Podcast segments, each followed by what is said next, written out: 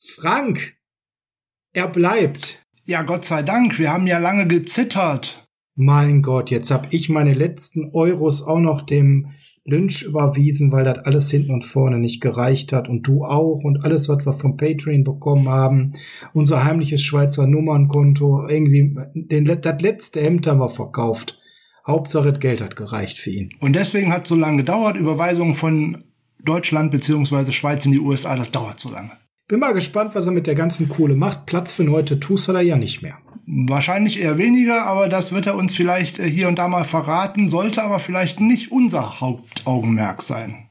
Nee, nee, unser Hauptaugenmerk ist auf der Trend, der Trend, der Trend ist da. Los geht's, Frank.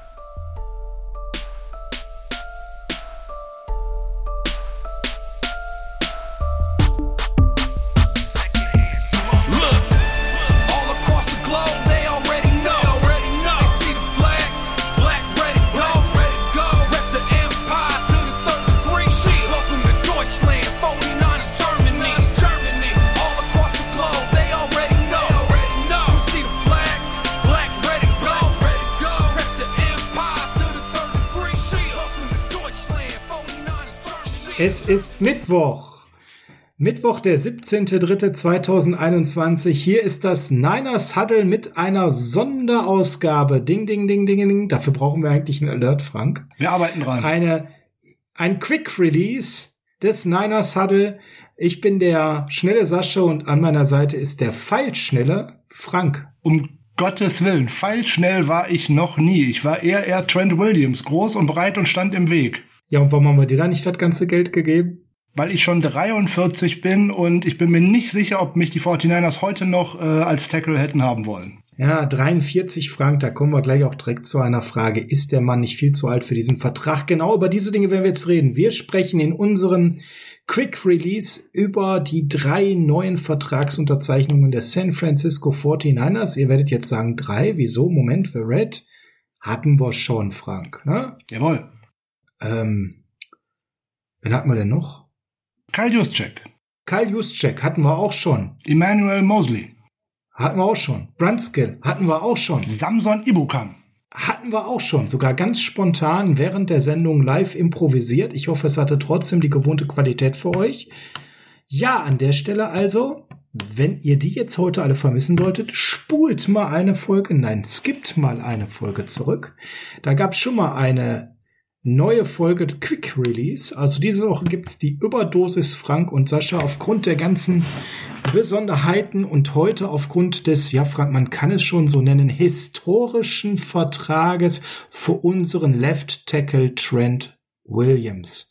Die San Francisco 49ers und Trent Williams haben sich auf einen Big Payday, so hat der Frank es auf unserer 49ersgermany.com Seite genannt, geeinigt. Er verbleibt in der Bay Area, unterschreibt einen neuen Sechsjahresvertrag mit einem maximalen Wert, Achtung, ich hoffe, ihr sitzt alle, von 138 Millionen Dollar. Das macht den Herrn nicht nur zum bestbezahltesten O-Liner aller Zeiten in der NFL, Nein, es sorgt auch dafür, dass wir neben den anderen Top-Prioritäten Kyle Juszczyk, Jason Verrett nun auch ihn zurückbringen, Frank. Und jetzt kann ich direkt Entwarnung geben, bevor ihr der erste von euch in Ohnmacht fällt. Wir haben ja auch durchaus etwas ältere Hörer dabei. Leute, ne, nochmal kurz durchatmen, nicht hyperventilieren. Es sind nur 55 Millionen garantiert. Frag in unserer Community war zu lesen, man hat sich was bei den Saints abgeschaut. Ich weiß nicht, ob man es so krass jetzt sehen kann, aber da ist ja ähm, durch den Quarterback-Vertrag bei den Saints von Taysom Hill was populär geworden, was vorher auch schon mal genutzt wurde an der einen oder anderen Stelle, aber nicht so krass wie in dem Fall. Deutlich in abgeschwächter Version erleben wir das bei Trent Williams, weil streng genommen ist das kein Sechsjahresvertrag, Frank, sondern wir setzen auf drei tolle Jahre mit ihm und danach ähm, könnten wir gerade reininterpretieren mit Blick auf seinen Bonus und Garantien, wird man wahrscheinlich ihn relativ günstig loswerden. Oder was ist da deine Hypothese? Alles genaue um diesen Vertrag ist reine Spekulation, weil man es einfach noch nicht weiß. Die genauen Vertragsdaten sind noch nicht raus. Man weiß bis jetzt erstmal nur 55,1 Millionen garantiert. Hm, 30,1 Millionen Signing-Bonus. So, über den kann ich was sagen. Wenn es eine sechs Jahres Laufzeit ist, wird es aufgeteilt, sind 5 Millionen Signing-Bonus pro Jahr. Alles andere ist weiter Spekulation. Ob es tatsächlich Voidable Years, wie sie so schön nennen, dabei haben oder nicht, werden wir tatsächlich mal abwarten müssen. Er hat ja in einem Interview vor zwei, drei Tagen noch gesagt, er könnte sich durchaus vorstellen, bis 39 zu spielen. Der Vertrag würde es jetzt hergeben. Das wäre ja ähm, tatsächlich auch schon ganz lustig. Der eine Shanahan, nämlich Mike, hat ihn in die Liga geholt als Head Coach und wenn äh, Kyle, sein Sohnemann, so lange tatsächlich Head Coach der 49ers bleibt, könnte er bei den 49ers auch in Rente gehen. Also zumindest mit der Shanahan-Familie angefangen und Karriere beendet, wäre ja ganz lustig. Wie gesagt, genaue Vertragsdetails müssen wir tatsächlich mal gucken. Ich könnte mir auch tatsächlich vorstellen, dass nach drei, maximal nach vier Jahren die 49ers da günstig rauskommen, wie das denn auch bei äh, Kyle Juszczyk zum Beispiel der Fall ist. Da wird äh, Parag Marathi äh, sicherlich wieder mal seine Magie in den Vertrag hinein ähm, katapultiert haben und ähm, Achtung, da muss ich nochmal für die Nicht-Total-Insider fragen, wer? Parag Marathi. Das ist der Finanzcontroller ja. der 49ers. Der verhandelt immer diese schönen Verträge. Der mit Gohlen. Ne, das ist das, was nochmal an der Stelle wichtig ist, weil der Name ist vielleicht nicht allen Fans so geläufig. Der Mann, der wirklich äh, die Vertragsdetails festlegt, genau auf die Finanzen schaut und immer guckt, dass alles artig unterm Salary Cap bleibt. Und noch was, so eine kleine Side-Notiz zu Parag Marathi. Der war damals schon unter Trent Barke schwer äh, bei den 49ers mit äh, im Front Office aktiv. War damals einer mit der ersten, die tatsächlich Analytics in die Liga ähm, bringen wollten. Und das war ein großer Knackpunkt mit einem gewissen Jim Harbour, was dann auch zum Streit geführt hat. Der hat das ja heute noch nicht verstanden mit dem weniger Laufen und mehr Werfen. Hm. Ja, schönen Gruß nach Seattle an der Stelle. Und nach Michigan. Hm. Ja, ja, jetzt wo wir gerade dabei sind, College Football können wir ja schon mal anteasern. Fangen wir ja bald mit an im Rahmen unserer Draft Coverage. Frank, ich glaube, sportlich müssen wir ja jetzt gar nicht lange darüber reden, wie wichtig das war, Trent Williams zu halten. Das haben wir in all den Folgen zuvor deutlich gemacht. Ähm, ich höre ganz oft einer der besten drei oder der besten fünf Left Tackle. Ich äh, würde das mal ein bisschen spitzer formulieren. Einer der besten beiden, vielleicht sogar der beste der Liga. Und wenn er da noch drei gute Jahre im Tank hat und wir mal so ein bisschen rumfabulieren und sagen, so nach drei Jahren kommen wir wahrscheinlich mit wenig Deadcap raus aus der Nummer, super. Jetzt war direkt in unserer Community die Frage, Mensch, der ist ja nicht mehr so ganz jung, Frank. Ist es nicht schwierig, einen Sechsjahresvertrag einem 32-Jährigen zu geben? Wie alt wird man denn auf einem hohen Niveau auf Left Tackle, Frank?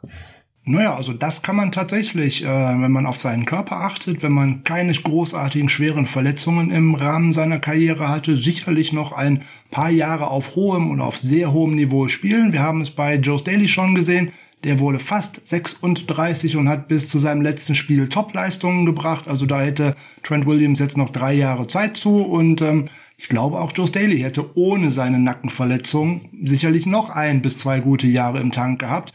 Wenn man an andere große Tackles in der Liga denkt, wie Joe Thomas oder dergleichen, die haben alle recht lange gespielt und insbesondere wenn die mal über 30 waren und die dann immer noch Topleistungen abrufen können, das sind die Besten im Spiel. Vor allem, weil sie es dann so viele und lange Jahre gezeigt haben. Wir sprechen ja gleich auch noch über einen anderen O-Liner, der das jetzt auch schon äh, gemacht hat, über viele, viele Jahre.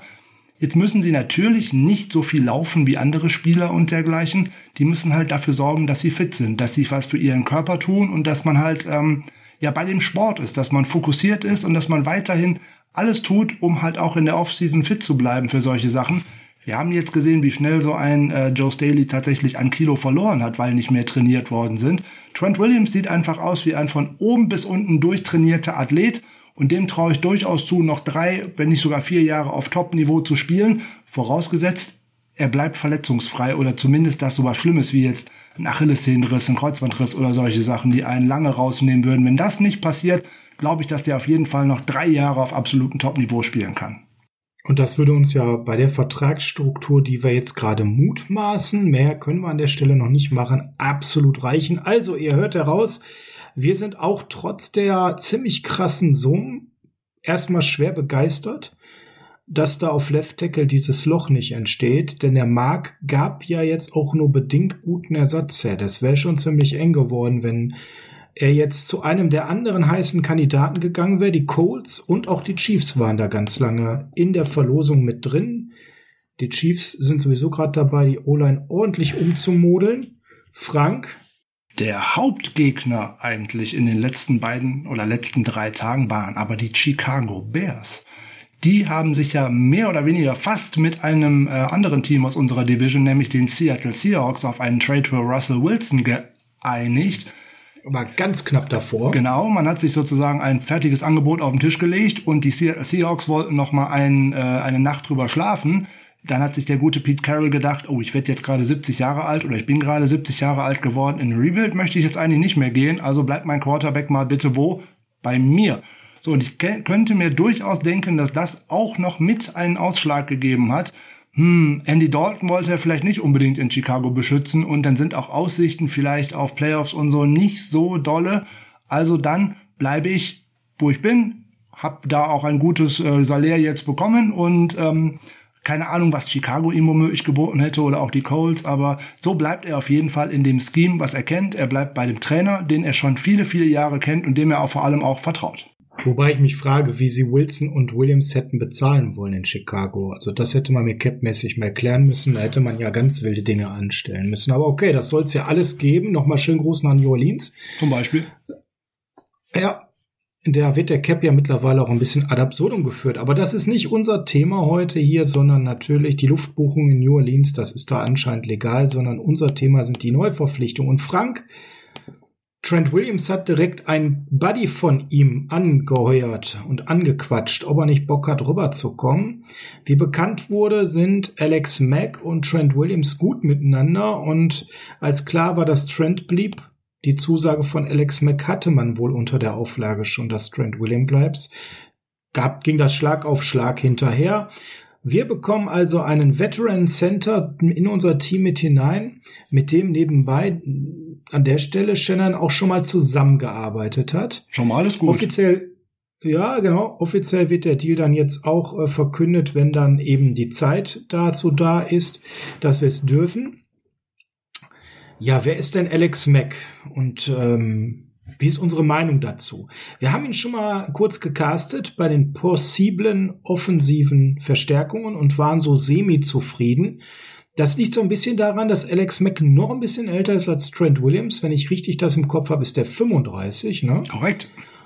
Und äh, hat ja auch im letzten Jahr auch nicht ganz so abgeliefert, wie man es eigentlich von ihm gewohnt war. Er war über die Jahre ein starker Center hat dann 2020 das erste Mal ähm, eine Saison gespielt mit einem Pro Football Focus Grade von unter 70 und da war jetzt so das Rumoren zu hören, dass er hm, vielleicht so langsam ein bisschen abbaut und nicht mehr diese Leistung bringen kann. Was wir aber bekommen, und das finde ich ganz wichtig mit Blick auf Center, ist jemand, der spielt ja, in seiner kompletten Karriere, und da reden wir von einer Karriere seit dem Jahr 2009, hat der Mann ganze 15 Partien verpasst. Das ist der absolute Hammer. In zwölf Spielzeiten. Ja, und immer dann, wenn er spielte, dann hat er auch gestartet. In 179 von 179 Partien. Ähm, also Frank, jemand, der eine hohe Zuverlässigkeit an den Tag legt und der ganz, ganz oft auch in den letzten Jahren hervorragende Leistung gebracht hat. Frank, jetzt mal so deine Sichtweise. Es war statistisch gesehen die schlechteste Saison letztes Jahr. Sein Pass-Blocking-Grade äh, rutschte mal eben locker um 20 Punkte von 76 auf 56. Ähm, trotzdem hat er bei 633 Pass-Snapping-Blocks ähm, in, an der Stelle nur ein Sack, 7 Hits, 17 Hurries zugelassen. Liest sich jetzt gar nicht so schrecklich. Worüber reden wir denn jetzt an der Stelle bei Alex Mack? Ist das jetzt einfach einer, der von hervorragend auf überdurchschnittlich abbaut oder, oder wo sind wir da gerade? Gib uns doch mal eine kurze sportliche Einschätzung, bevor wir uns mal mit seinem Vertrag auseinandersetzen. Ja, jetzt hat er tatsächlich in der letzten Saison, wie du gerade äh, richtig gesagt hast, äh, rund 20 Punkte im Grading von Pro Football Focus verloren. Allerdings hat er auch mit einer fürchterlichen O-Line zusammengespielt. Das muss man bei Atlanta ja dann dummerweise auch nochmal dazu sagen. Und ähm, der Quarterback dahinter war auch letzte Saison in manchen Spielen out of order und hat sich da auch gerne nochmal irgendwas eingefangen. Also so ganz seltsame Sache, ne? Bei dem tollen Quarterback eigentlich, das war irgendwie schräg, was da abging. Ja, da waren aber auch insbesondere die Guard-Positionen, also rechts und links von ihm aus gesehen, immer schon ein Problem und das ist auch mit den Draft ähm, Picks der letzten Jahre irgendwie nicht so ganz gefixt worden. Also da stimmte einfach nichts. Also wie eigentlich im Großteil von dem Atlanta Falcons Team und gerade in der Offense stimmte in vielen Fällen einfach nichts. So, jetzt hat der gute ähm, Alex Mack tatsächlich schon sehr, sehr viele Spielzeiten in der NFL verbracht. Was den für uns so wertvoll macht, ist zum einen, wie du richtig gesagt hast, dass der auf dem Feld steht. Der hat letzte Saison äh, zwei Spiele versäumt. Äh, eins war wegen einer Gehirnerschütterung und eins wegen der Reserve Covid-19-List. Also nichts für in dem Alter. Und auch eine andere Saison. Alle anderen Spiele, alle Spielzeiten immer voll auf dem Feld gewesen, bis auf eine. Da hat er eine Verletzung gehabt das passiert ja nun mal. Ne? Da fallen schnell mal ein paar schwere Körper über einen drüber in der O-Line und dann ist so eine Saison auch mit einem Snap mal schnell beendet. Aber ansonsten ist der nicht nur fit, der ist vor allem geistig fit. Das darf man auch alles so nicht vergessen. Man spielt, man spricht hier im Endeffekt auch mal von einem äh, Center, der sozusagen die Academic Heisman äh, während seiner College-Karriere gewonnen hat und äh, dazu ausgezeichnet ist. Die heißt nicht so, die heißt ein wenig anders. Diese schöne gute Ding heißt William äh, Campbell Trophy, die hieß vorher mal Paul Dreddy Trophy. Also das muss man auch erst schon mal beginn, äh, bekommen. Dazu äh, war er tatsächlich zweimal der beste Offensive Lineman damals schon im College und er ist ein guter Blocker, er ist ein äh, Spieler, der auch noch Downfield blocken kann, selbst in seinem Alter. Aber was ihn besonders wertvoll macht, ist, der liest sehr gut die Defense. Der gibt sehr, sehr gute Calls äh, für die Pass Protection und er gibt sehr viel Sicherheit an seine Nebenleute weiter. Und allein das wird uns um so viele Lichtjahre vorausbringen. Der bringt so viel äh, Erfahrung durch diese unendlich vielen Snaps mit in diese Offense. Und wie du richtig gesagt hast, er lässt ja trotzdem wenig zu als Center, auch wenn er jetzt deutlich in die Jahre gekommen ist. Der wird diese O-Line auf jeden Fall verbessern. Der wird Daniel Brunskill äh, sozusagen jetzt frei machen auf Right Guard. Da bin ich fest von überzeugt. Und auch den wird er damit weiterbringen, weil der kann sich erstmal angucken, wie so ein erfahrener und guter Center tatsächlich mal spielt. Weston Richburg war auch ein guter Center, keine Frage, aber ich glaube, Alex Mike war und ist wahrscheinlich sogar noch ein besserer Center. Ja, und er kommt ja auch nach Hause. Ne? Das ist ja auch das Schöne, denn geboren ist der Junge tatsächlich in Los Angeles und besucht die St. Marcos High School in Santa Barbara, einem Vorort von Los Angeles, also geografisch ihn wieder in seine Heimat Kalifornien, wo er geboren ist, groß geworden ist und sogar das College besucht hat. Wir haben sogar noch ein bisschen, äh, Frank, an der Stelle einen Joker. Denn die Jungs vom Sturzflugblog, das ist der deutschsprachige Blog der Atlanta Falcons Fans, die waren so nett, auch nochmal eine kurze Einschätzung rüberwachsen zu lassen über Twitter. Und Frank, was soll ich sagen, die geben dir recht. Du scheinst komplett richtig zu liegen mit deiner Einschätzung. Da steht jetzt wenig Schmeichelhaftes über das Scheme und die O-Line. Ähm, in den letzten beiden Jahren bei den Falcons hat er abgebaut ähm, weil eben das Scheme ordentlich verändert wurde und die O-Liner eher schlecht aussehen ließ. Routen, die lange brauchen, um sich zu entwickeln, das erfordert eine O-Line, die lange halten muss. Die Playdesigns entlasten die O-Line nicht wie beispielsweise bei Shanahan. So sind die Defizite oder ein Leistungsabfall deutlicher zu sehen.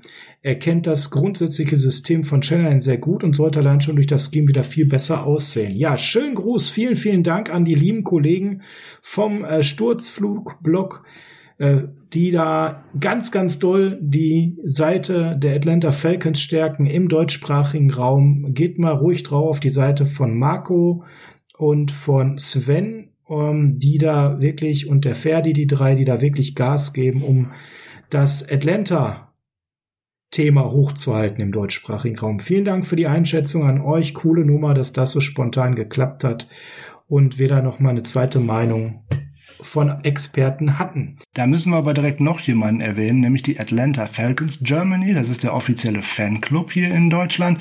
Die haben uns im Endeffekt noch geschrieben, eigentlich lagert alles nur in einem Namen. Der gute Name heißt Dirk Kötter. Kein Wunder, für mich einer der schlechtesten Offensive-Koordinatoren, die diese Liga jemals gesehen hat. Ja, definitiv. Und er eben verantwortet auch das, was gerade schon genannt wurde.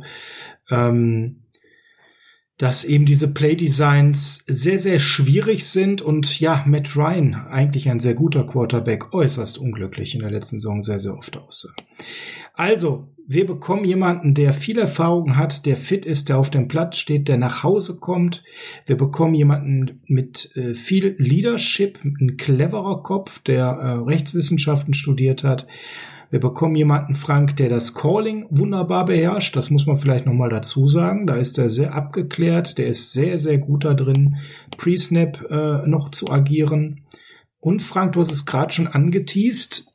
Unsere O-Line in Week One könnte so aussehen. Left Guard, ja, der teuerste Mensch auf dem Planeten Trent Williams. Ach nee, das war ja Patrick Mahomes und danach kommt Trent Williams. Auf Left Guard, ähm, daneben, Left Tackle, auf Left Guard dann Laken Tomlinson, als Center dann der neue Alex Mack und Daniel Brandskill, den wir noch so in die Rolle des Centers hineingeredet hatten und ihm das zugetraut haben, geht auf Right Guard und Right Tackle haben wir ja dann, ist es dann Fett oder Slim Mike? Wie ist die nächste Saison? Ich bin für Big Mike. Big Mike. Für Big Mike anstatt Slim Mike ich würde mal sagen, wenn die fit sind und wenn die spielen und wenn die sich ein bisschen eingespielt haben, ist das eine verdammt geile O-Line, oder?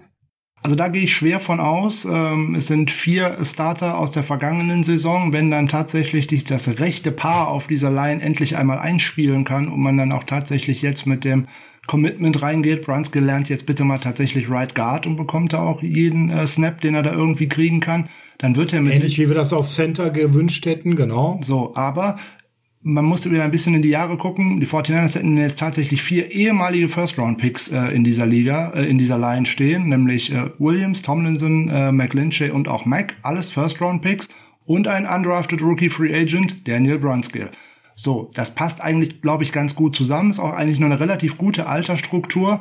So, jetzt muss man einfach schauen, wie Shanahan immer bei allen seinen vorherigen Stationen auch schon eine O-Line gebaut hat. Priorisiert werden Tackles und ein Center denn den guten ähm, Alex Mack hatte er schon als Offensive Coordinator bei den Cleveland Browns. Er hat ihn anschließend äh, nach Atlanta geholt nach einem Jahr. Mit Mack hat diese Offense eine Sprung, einen absoluten Sprung nach vorne gemacht im Jahr 2016, nämlich bis in den Super Bowl.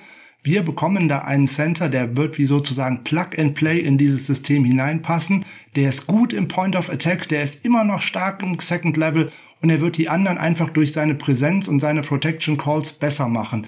Denn das war für Daniel Brunskill letzte Saison einfach alles zu viel. Zwei neue Positionen, Protection Calls und, und, und, immer wieder wechselnde Partner auch noch auf Right Guard daneben ihm. Das konnte man einfach nicht erwarten, dass der so eine tolle Saison spielt wie im Jahr davor als Tackle außen, wo der sich auf eine Sache konzentrieren konnte. Ja, und abschließend vielleicht noch eine kurze Nachricht von David Bakhtiari, den ich seit heute noch viel sympathischer finde als vorher. Ich habe ihn schon mal ins Herz geschlossen, nicht nur, weil ich den als Spieler toll finde, sondern weil der live ein Wetttrinken mit Aaron Rodgers bei einem NBA-Spiel mal hatte und den er total abgezogen hat. Äh, wer den Hintergrund des Tweets, den ich gleich nicht äh, verlese, zuordnen kann, David Bakhtiari war bisher der teuerste mit 23 Millionen und Trent Williams hat jetzt einen Durchschnitt von 23,01 Millionen. Daraufhin schrieb David Bakhtiari auf Twitter, hat Trent Williams dann äh, markiert und schrieb You Petty AF mit vielen, vielen lachenden Smiley. Congrats on the deal and history Silverback. Very deserving. Excited to see you continue to do things. Also er nimmt ihn die paar Dollar, die er jetzt über ihm liegt, nicht übel, sondern er freut sich total, dass da ein anderer O-Liner richtig Kohle bekommt.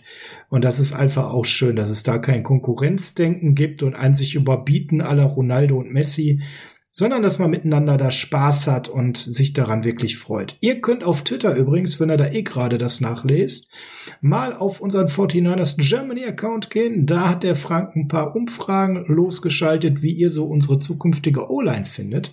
Da würde uns natürlich interessieren, welche Meinung habt ihr da? Frank, äh, zwei Sachen haben wir noch. Die eine ist äh, bei weitem nicht so euphorisch wie das, was wir bisher besprochen haben. Und dann habe ich gleich noch mal ein bisschen Rätselraten mit Frank und Sascha. Fangen wir aber mit der nicht ganz so erfreulichen Nachricht an. Marquise Goodwin ist zurück. Vielleicht. Rein theoretisch. Unter Umständen. Naja, Könnte sein. Technisch Wahrscheinlich auch nicht. Technisch und praktisch jetzt erstmal schon. Aber. Ja, ganz viele Abers. Also, wenn wir sich jetzt alle mal wundern, nein, die 49ers haben ihn nicht in Philadelphia angerufen und haben gebettelt, dass er zurückkommt. er kommt aus einem ganz bestimmten Grund zurück. Da sind ein paar Dinge letztes Jahr nach dem Trade anscheinend gar nicht so wirklich an die Öffentlichkeit geraten. Die 49ers hatten sich ja mit den Eagles während des zweiten, äh, während des dritten Tags des Drafts auf einen Trade äh, geeinigt. Goodwin ging nach Philadelphia, dazu hat man dann seine sechs Runden-Picks getauscht und die 49ers waren froh, diesen furchtbaren Vertrag los zu sein. Mit dem sechs Runden-Pick von den Eagles hat man dann übrigens Charlie Werner ausgewählt, so nebenbei. Aber was ist danach passiert? Ja, man hat anscheinend den Vertrag direkt mal ein wenig restrukturiert, dass da übergeblieben sind 3,95 äh, Millionen Dollar als Base Salary plus ein Roster-Bonus plus ein bisschen Workout-Bonus. Aber dann hat der gute Marquis Goodwin äh, die Opt-out sozusagen gezogen oder den Opt-out gezogen, wollte aufgrund familiärer Dinge, hatten wir alle schon mal äh, drüber gesprochen, äh, Kind verloren und so weiter und so weiter, ähm, nicht zu spielen letztes Jahr. So, und jetzt hat es in dem Vertrag wohl eine Klausel gegeben, mhm. dass wenn der nicht eine bestimmte Anzahl an Spielen oder eine bestimmte Anzahl an Playing Time, irgendwie sowas, das ist noch nicht ganz raus, ähm, macht, geht er zurück nach San Francisco und ähm, ja, äh, man muss einen Siebtrunden-Pick an die Eagles abdrücken. Okay, also geht jetzt der Siebtrunden-Pick der 49ers zu den Eagles. Marcus Goodwin kommt zurück, würde jetzt im Endeffekt in den Büchern der 49ers stehen mit einem Cap-Hit von 4,3 Millionen Dollar. Ähm, ein, guter ein guter Tipp, ich hoffe, Marcus Goodwin hört zu. Keine Koffer packen. Kein Umzugsunternehmen bestellen. Am besten nicht mal ein Flugticket buchen. Weil wenn du nicht entlassen wirst, verstehe ich die Welt nicht mehr. Weil 0 Dollar Dead Cap, 4,5 Millionen oder 4,2 Millionen irgendwas für einen Spieler, der nur gerade auslaufen kann und dann nicht mal den Ball fängt, mit einem Outlier, ja, wo er mal gar nicht schlecht war, in einem furchtbaren 49ers-Team. Also ich kann mir nicht vorstellen, dass wir den nochmal im Trikot der 49ers sehen. Ich auch nicht. Äh, und wenn, äh, dann bitte aber wirklich nur zum absoluten Minimum und weil er sich mehr denn je gut präsentiert. Und das war die letzten Jahre eben nicht gegeben. 2020 war er eben Opt-out, 2019 war er schnell auf Injured Reserved. Du hast es schon gesagt, eigentlich ein gutes Jahr bei uns That's it. That's it, genau. Und da hat man ihm dann dummerweise leider eine furchtbare Vertragsverlängerung gegeben, weil man gedacht hat, oh, das ist mein äh, Deep Thread, den kann ich mal einsetzen und irgendwas. Ja, Deep Thread ist super. Der guckt aber eher, ob er vielleicht noch mal in die Weitsprunggrube springen kann und träumt immer in Richtung von Olympischen Spielen und dergleichen. Der ist einfach nicht fokussiert auf Football. Mit dem kann ich nichts anfangen. Genau, und wer den äh, gerade auch ähm, auf Twitter zum Beispiel folgt, der wird lesen, dass das immer noch so ist und er immer noch darüber nachdenkt, fit zu werden und nochmal bei Olympia in Weitsprung oder der Staffel auch zu starten. Also, was wollen wir mit dem Karten weg? Nächster. Damit hat sich natürlich auch nicht automatisch das Curtis Samuel-Thema erledigt. Ja, Kenny Golliday geht zu den Giants, lese ich gerade. Huch, hätte ich nicht mitgedacht. Der kommt also nicht zu uns. Frank, Kawan Williams, DJ Jones, Curry Hyder, das sind jetzt noch die, die so mh, hm, offen sind. Äh, Akedo Witherspoon wird in Zukunft Vollaussetzer haben bei Seattle, wenn er gerade tief Debo Samuel oder Brandon Ayuk verteidigen muss. Freut uns sehr. Schön, dass er einen guten Vertrag abgestaubt hat und darf gerne dann gegen uns einfach mal einen wichtigen Touchdown zulassen. Da können wir mit leben, ne? Ja, also vier Millionen garantiert ist schon ein schönes Sümmchen für einen Spieler mit einem äh, mit einer Wellenform in seiner Leistungskurve. Ähm, war im Endeffekt klar, dass mit der Jason Barrett Verlängerung äh, wahrscheinlich eigentlich kein Geld für ihn da sein würde. Dass auch die Barrett Jets plus Mosley, ne? genau, dass die Jets dann auch äh, nicht so sehr an ihm interessiert gewesen sind, verwundert mich dann jetzt auch nicht. Er bleibt jetzt sozusagen in der Division. Ähm, er setzt mehr oder weniger Shaquille Griffin, das ist ja auch schon ganz lustig. Und ähm, ja, ich ja. habe nur eine Hoffnung, ähm, dass er gegen uns vielleicht nicht so ein gutes Spiel macht wie äh, ein gewisser anderer Mensch, der letztes Jahr bei den Seahawks gelandet ist und da auf einmal Nickel äh, spielt und da sehr gut aussieht, weil wir den cutten mussten. Äh, Namen habe ich jetzt dummerweise vergessen und da möchte ich auch nicht mehr drüber reden. Also das muss nicht unbedingt sein. Ansonsten. Ich gerade sagen, das hatte ich jetzt bis gerade verdrängt. Da haben wir uns fünfmal so drüber aufgeregt. Ja, abschließend eine Frage vom Felix noch auf Twitter reingekommen. Die Top 10 Available Free Agents. Wen würden wir denn noch verpflichten? Ha, äh, da muss man ganz klar sagen, äh, was ist mit der Kohlen? Da ist nämlich nicht mehr ganz so viel, Frank. Ne? Wir wissen jetzt nicht genau, wie viel Trent Williams im ersten Jahr zu Buche schlägt und auch nicht Alex Mack. Die Vertragsstruktur von äh, Lee Ford ist auch noch nicht äh, raus. Da ist ja noch mal ein Vertrag tatsächlich umgemodelt worden auf äh, 24 Millionen. Auch da weiß man nicht, wenn ich richtig gerechnet habe, müsste es zwischen 6 und 8 Millionen Ersparnis für die 49ers sein. Aber ohne die ganzen genauen Zahlen wird man da nur spekulieren können.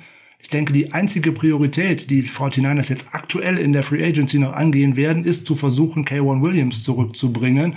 Und alles genau. andere wird dann im Endeffekt darauf hinausläufen, dass man Rotations- und Ergänzungsspieler mit Potenzial, wie zum Beispiel ein äh, Samson Ebukam, äh, zu den 49ers bringt. Und äh, ein Zeichen für die 49ers, wie der Markt da aussieht bei K1 Williams, ist vielleicht der Vertrag von Mike Hilton, der ja jetzt äh, ein Cincinnati Bengal ist. Ähm, Und das war nicht das beste Zeichen, ne? Das muss man mal ganz ehrlich sagen. Boah, da muss man, äh, wenn man da auf den Vertrag schaut, ähm, dann hört sich das wieder viel an, ist es aber im Endeffekt gar nicht, weil äh, der hat zwar einen äh, Vierjahresvertrag über 24 Millionen äh, über ähm, unterschrieben.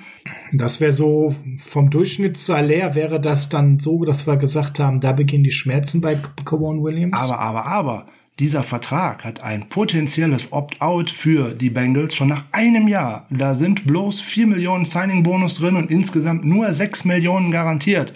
Also alles, was sozusagen nach 2021 passiert, ist irgendwie, hm, sozusagen, tja, weiß man nicht, Ab ob der das gäbe, sozusagen. Wenn er eine gute Saison spielt, dann ist das kein Thema. Dann werden die die Option ziehen und er wird weiter dabei bleiben. Spielt er keine gute Saison, ist er wieder weg.